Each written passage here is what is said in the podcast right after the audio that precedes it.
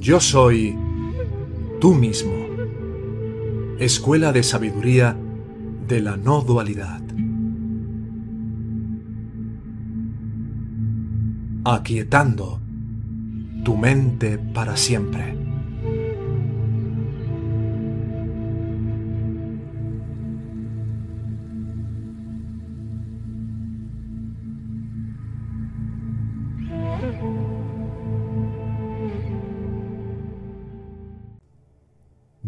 ¿Dónde está entonces esa felicidad perfecta?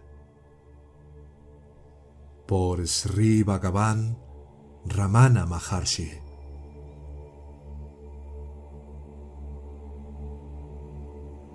Para el buscador de la liberación que tiene perfecto no apego, Bhagavan dice en qué estado mora esa felicidad y por qué medios puede ser obtenida.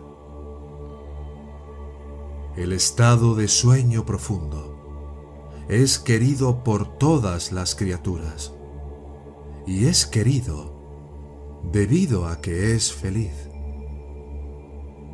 Pero en ese estado no hay objetos de goce ¿Cuál puede ser entonces la fuente de esta felicidad del sueño profundo?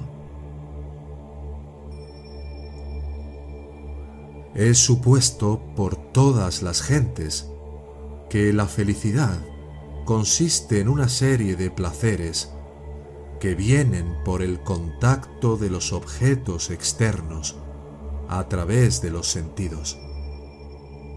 Pero el sueño profundo el sueño sin sueños, es un estado de felicidad aunque ahí no hay objetos de goce. Todo el mundo describe su experiencia del sueño profundo así. He dormido felizmente, pero entonces no conocía nada. Esto plantea una pregunta raramente preguntada. ¿Cuál es la causa o fuente de esta felicidad? Que esta pregunta necesita ser planteada y obtenida una respuesta, lo aprendemos por primera vez del gurú sabio. Solo él puede darnos la respuesta, la cual se expone en los tres siguientes versos.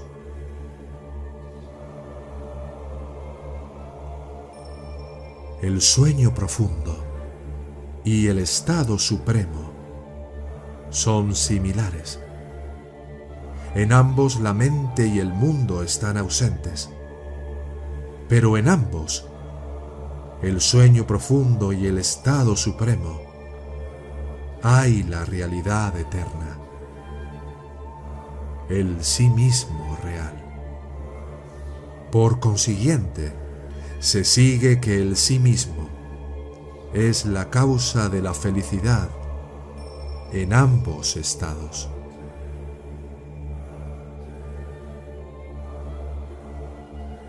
La inteligencia humana no puede dar esta respuesta, pero cuando este hecho es revelado por el gurú, al momento se ve que es verdadero, que el sí mismo no deja de existir, sino que está presente en el sueño profundo como en los otros estados.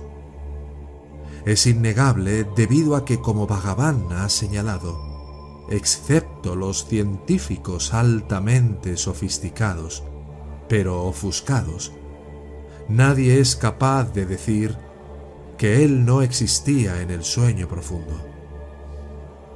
Esto se tratará en detalle más tarde. Así pues, nosotros aprendemos que el sí mismo real, el estado supremo, es la fuente de la felicidad del sueño profundo.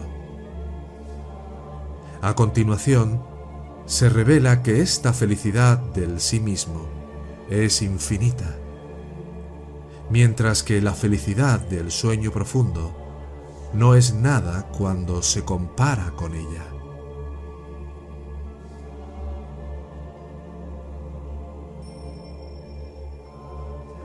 La felicidad del sueño es intermitente y exigua, debido a que la mente sobrevive ahí en forma de semilla. En el estado supremo hay felicidad infinita, conocida como Ananda en la doctrina vedántica. La felicidad del estado libre de mente es perfecta. La del sueño profundo no puede compararse a ella.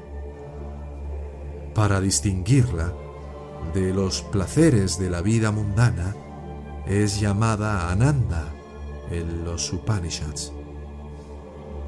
A continuación, se muestra que incluso los goces mundanos aunque aparentemente vienen por el contacto con los objetos, realmente tienen su fuente en esta naturaleza felicidad del sí mismo.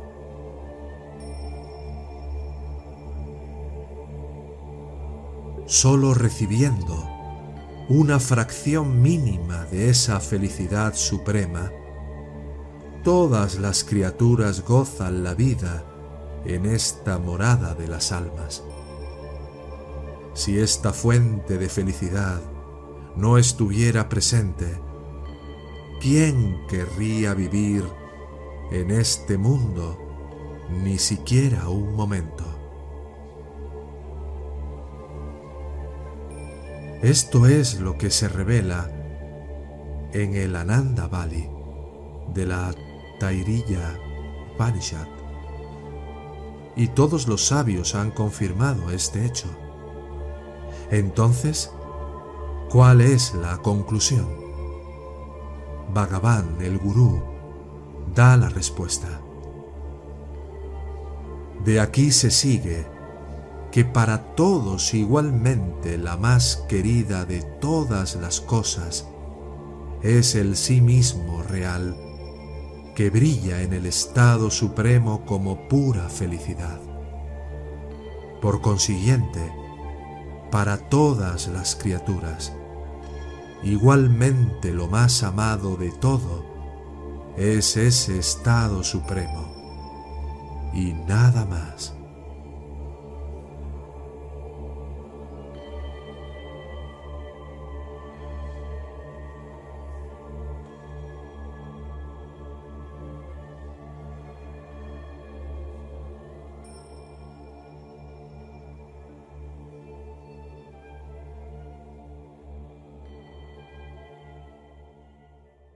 Esta escuela de sabiduría de la no dualidad tiene como propósito contribuir a facilitar el camino a la autorrealización.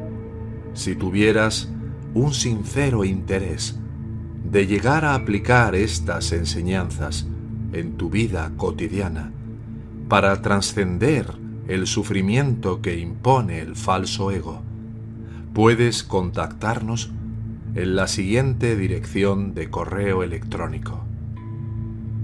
Hola arroba yo soy tú mismo.